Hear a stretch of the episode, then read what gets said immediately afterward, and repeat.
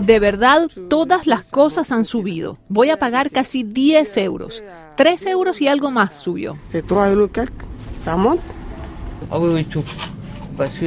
Ah, sí, sí, sí. Todo. Porque cuando uno compara lo que ha gastado en una semana respecto a hace un tiempo, hay una enorme diferencia. Además, eh, todo el mundo lo dice.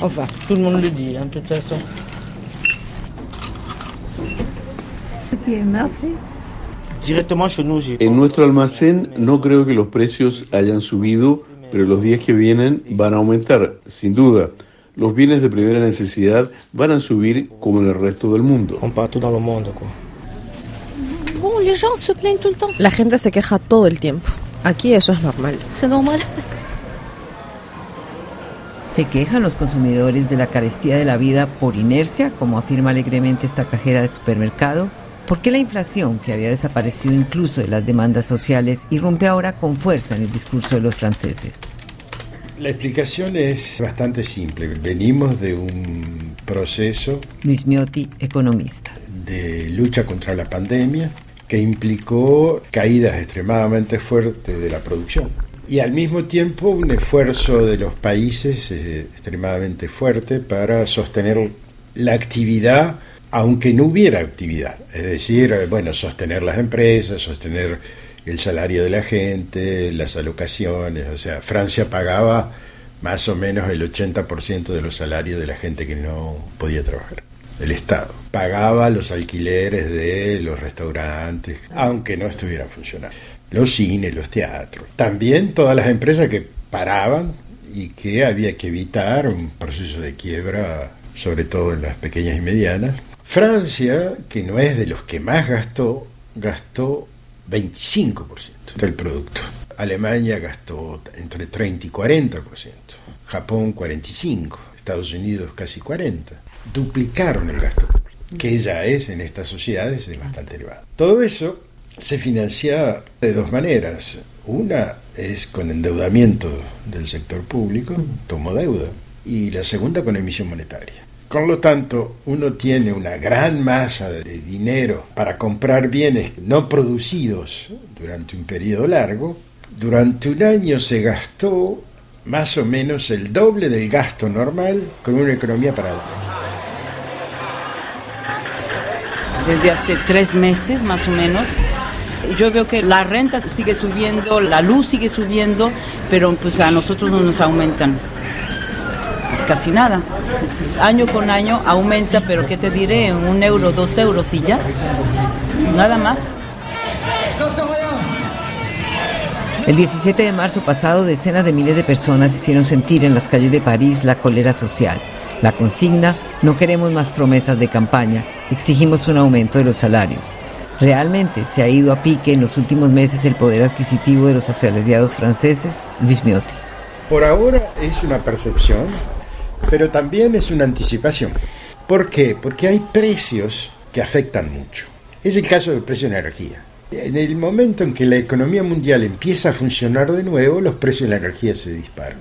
La demanda de petróleo, esa suba de ese mercado muy particular de la energía, hace que inmediatamente eso repercuta en el bolsillo de la gente. Entonces hay una percepción de que el poder adquisitivo de los salarios ha sufrido mucho. Esa percepción se monta sobre una tendencia larga, en la cual el aumento del poder de compra de los salarios ha sido extremadamente bajo.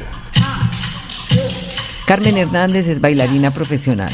Hace varios años trabaja como profesora de danza en la que fuese una casa de la cultura en París, transformada en el último tiempo en un simple centro de animación. Allí, Carmen ha sido testigo del proceso de pauperización de los asalariados en Francia.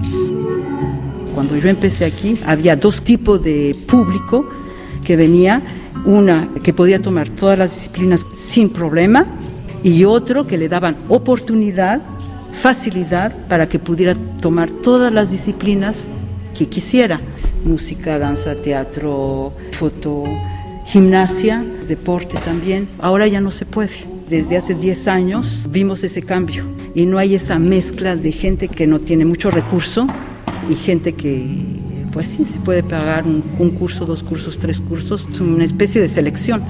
¿Y quiénes son los que salen más desfavorecidos? Pues yo pienso que la gente que se encuentra en medio, en la clase media, la que se encuentra desfavorecida porque ahora tiene que escoger una sola porque le sale más caro y tiene ganas de tomar otra disciplina pero no puede finalmente porque no le alcanza.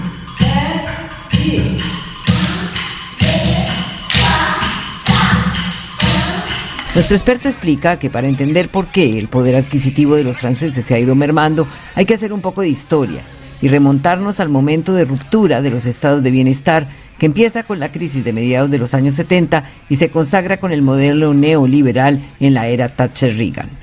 Entre 1950 y 1975, los famosos 30 gloriosos, la productividad se multiplicó por tres y medio subió 350%.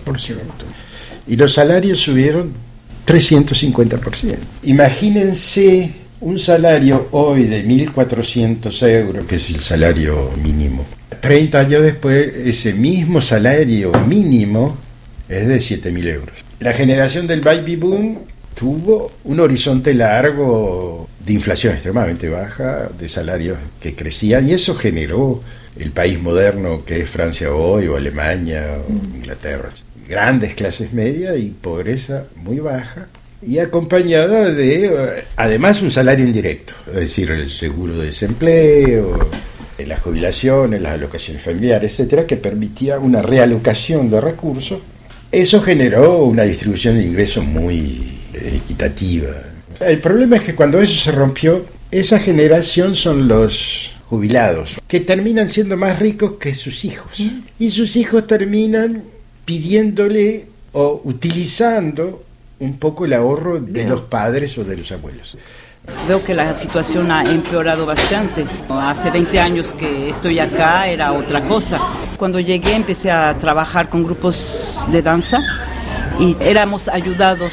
Y ahora no, yo no podría seguir viviendo como vivía entonces. Vivía yo de las galas, de los espectáculos, de grupos de danza y yo creo que ahora no, yo creo que no me alcanzaría económicamente, estaría muy limitada. No nos pagan como nos deberían de pagar. En realidad, todo eso se destruyó en el mediado de los años 70. A partir de ahí, una desconexión extremadamente fuerte entre salario y cantidad de trabajo puesta en funcionamiento por los trabajadores. Esa desconexión hizo que los salarios subieran en 30 años 30-40%, o sea, 1% por año si quieres mientras que la productividad subió 200 o 300%.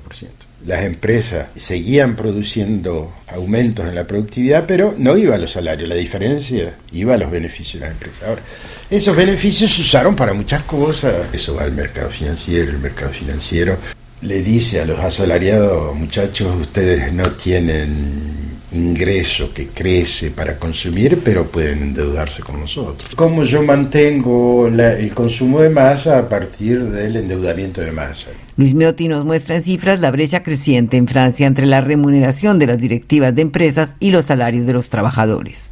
Un dirigente de empresa entre los 60 y principios de los 80 ganaba 20 veces el salario promedio. Desde los fines de los 80 y principios de los 90, el salario de un dirigente equivale a 300 y 400 veces el salario promedio. Entonces, no es que el salario no creció, el salario creció, solo que creció a 1% por año, mientras que el salario de los dirigentes subió de una manera espectacular. No es que ganen menos, ganan poquitito, 1% por año, ahora no es nada 1% por año. Por alguien que gana 15.000 euros por año, que es el salario mínimo, 1% son 200 euros, nada. Mientras que el otro tipo pasó de ganar 400.000 euros a 6 millones por año. Entonces, claro, ahí es donde explota el compromiso social de los años 60, el pacto social. Todo eso explica los gilets jaunes y la fractura en la sociedad. La pandemia no mejora eso, empeora. Y como el resultado de la pandemia es un proceso inflacionario, Eso va a generar una tensión social fuerte y una demanda que solamente puede ser, no es bajando el precio de la baguette, es hay que negociar salarios y hay que negociar una repartición de costos entre el Estado, las empresas y la gente. Esa negociación entre las tres patas requiere de un arbitraje. El arbitraje pasa por una negociación de hasta cuánto podemos aumentar el salario mínimo. No se olvide que el salario mínimo sirve de indicador para todos los otros. Si yo subo este, todos los otros suben. Hoy hay sectores en que los propietarios están decididos a aumentar los sueldos cueste lo que cueste. El sector de hoteles y restaurantes. Después de la pandemia, quieren abrir los restaurantes, pero la gente no quiere volver a ser mozo, cocinero, esa cosa. No nos olvidemos que Francia es eh, la primera potencia mundial en turismo y eso representa todos los años 80 millones de personas. Ese sector está proponiendo 10% a 20% aumento salario. Es decir, personalmente creo que va a haber negociaciones salariales, sea la izquierda o la derecha quien gane o el centro. Cualquiera que sea, va a tener que sentarse a negociar aumentos salariales, sin que eso impacte de manera directa sobre los precios, porque si no es una espiral. Independientemente de que va a haber shock externos muy fuertes, es decir, precios importados que van a subir. Va a haber una inflación importada. Frente a eso, lo peor sería no hacer nada, porque entonces el conflicto social va a ser fuerte. Francia está muy fracturada porque hay toda una masa de gente que la representatividad, entre comillas, está dada por los gilets jaunes, casacas amarillas, que son esa gente que su salario ha subido 30% en 30 años, pero que ha perdido el horizonte de movilidad social frente a la opulencia, frente a, a otras clases que ganan eh, muchísimo dinero hace que la gente se revele contra eso. Bonjour. Eh, je voudrais une baguette, s'il vous plaît. Tradition, combien Merci. Estoy muy desilusionada porque no veo un candidato que verdaderamente le importe la gente. La verdad, ahorita no sé qué candidato podría yo votar. Sinceramente, estoy un poco desilusionada. Ah, la izquierda que promete más allá de lo que es factible, la derecha también. Eso hace que la gente se aleje de la política, porque le están diciendo cosas que no van a hacer o que no pueden hacer. El Estado está exhausto. El Estado no puede todavía sacar más dinero. ¿De dónde lo va a sacar? Más impuestos. Es complicado porque significa ahorcar al sector de empresa y va a ahorcar la posibilidad de crear empleo, inversión, etcétera. Transferencias es muy complicado porque la, la capa de ultra rico es pequeña, entonces distribuir no alcanza. Entonces hay que sentarse a discutir. Ahora, antes de llegar a eso hay que captar votos y aparece el discurso político, digamos, hay que bajar el precio de la baguette. Eso llama la atención, pero no, no tiene resultados. Hay que subir el salario mínimo en los próximos dos años entre 5 y 10 y 15%, que sea visible. Y por otro lado, hay que discutir con las empresas hasta dónde van a aceptar eso y el Estado que va a decir, bueno, si vos aceptas al menos comerte el 80% del aumento, el otro 20% yo te doy con una reducción de impuestos, de cargas sociales. No sé. Hay que buscar la manera de arbitrar entre esos tres grandes actores cómo hacer frente al proceso inflacionario y a la presión social. Escucharon un reportaje de Angélica Pérez con Pierre Sanuto en la realización.